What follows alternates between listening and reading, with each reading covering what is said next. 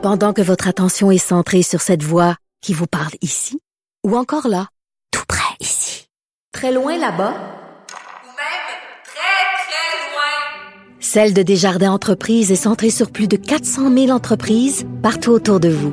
Depuis plus de 120 ans, nos équipes dédiées accompagnent les entrepreneurs d'ici à chaque étape pour qu'ils puissent rester centrés sur ce qui compte, la croissance de leur entreprise.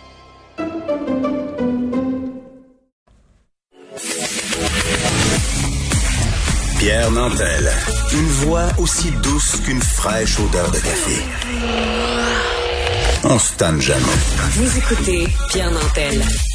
Le ministre de la Santé, Christian Dubé, va faire une annonce aujourd'hui concernant un nouveau site de vaccination à l'aéroport Montréal-Trudeau. Et on y rejoint Audrey Gagnon, journaliste pour TVA, qui est déjà sur place. Bonjour Audrey.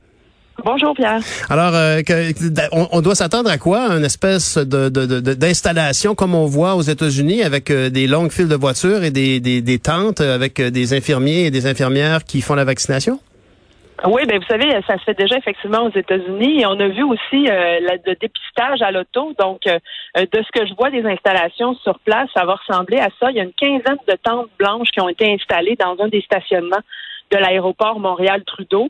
Ce matin, lorsque le ministre Dubé va être sur place, on va nous faire une simulation là, pour nous montrer comment ça va se passer, mais on a prévu quand même un bon espace là, pour les files de voitures qui vont entrer euh, possiblement les unes après les autres à l'intérieur des tentes. Et là, il y aura le personnel euh, hospitalier à l'intérieur, euh, les vaccinateurs là, pour euh, vacciner. Et ce qu'on dit, euh, c'est qu'on va pouvoir vacciner aussi toutes les personnes d'une même bulle familiale en même temps sur ce premier site de vaccination à l'auto au Québec. À terme, ce qu'on espère, c'est pouvoir vacciner 4000 personnes par jour.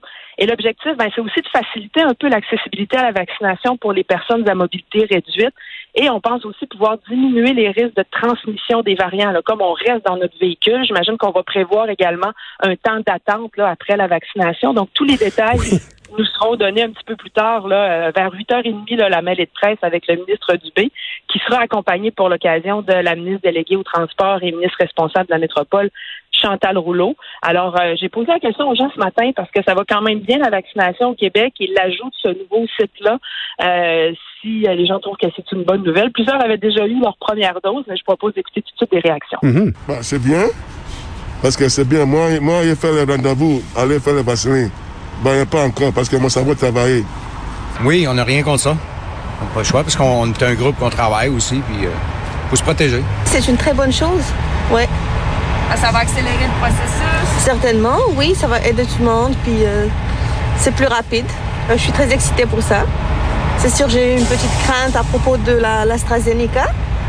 Mais euh, pour Pfizer et Moderna, euh, je suis partante. Ouais. Ouais, vous avez hâte?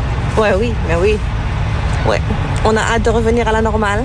Audrey, euh, le point de presse qui sera tenu par Christian Dubé et Chantal Rouleau euh, dans quelques minutes euh, va peut-être expliquer pourquoi on a choisi le site de l'aéroport? Ben effectivement, c'est la question qu'on s'est posée ce matin quand on a su que c'était à l'aéroport Montréal-Trudeau. On s'est dit pourquoi à cet endroit-là, c'est quand même loin des grands, loin du grand centre, du centre-ville. Euh, donc on aura la réponse, j'imagine. euh, Est-ce que c'est parce que l'espace, c'est sûr qu'on a l'espace ici, là, mais il y avait peut-être d'autres endroits. Mais pourquoi ce site-là? C'est sûr que c'est une question qui va lui être posée. Pourquoi juste un également pour l'instant? Est-ce qu'il y en aura d'autres?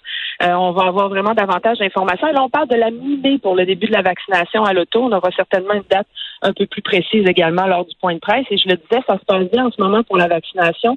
Il y a eu près de 600 000 rendez-vous qui ont été pris en quelques jours à peine là, depuis qu'on a ouvert aux autres groupes d'âge. Et dès demain, on ouvre encore à une autre tranche d'âge. là. Les 40-44 ans vont pouvoir prendre rendez-vous Mhm. dès demain matin. Donc, on va suivre euh, la situation ce matin. Il y aura une simulation, voir comment ça se passe. Alors, les gens pourront avoir davantage d'informations un petit peu plus tard. Audrey, euh, un détail qui me chicote, est-ce que l'horaire euh, est, est- est très long? Est-ce qu'on pense même vacciner le soir, la nuit? Ça, pour l'instant, j'ai pas les détails. Malheureusement, j'ai pas l'information. Ce sera euh, aussi. Ben euh, oui, au point de presse. On avait déjà envisagé cette possibilité-là. On sait que ça s'est fait une fois à Québec, là, Mhm. vaccination de nuit. On avait parlé d'allonger les horaires, entre autres, parce que les, les groupes d'âge qu'on vaccine actuellement, souvent les gens travaillent de jour. On parlait d'ouvrir, euh, de- de- de- d'élargir les euh, horaires, euh, pour, par exemple les soirs, peut-être le- plus d'accessibilité la fin de Mhm. semaine. Donc, j'imagine que ça va être prévu. Alors, les détails suivront un petit peu plus tard, évidemment. Ben, Audrey Garion, merci beaucoup d'être là partout où l'actualité se déroule. Ben, Audrey, bonne journée, bonne chance avec euh, le point de presse tout à l'heure. Au revoir. Audrey Merci, Garion, journaliste à TVA Nouvelle. Merci.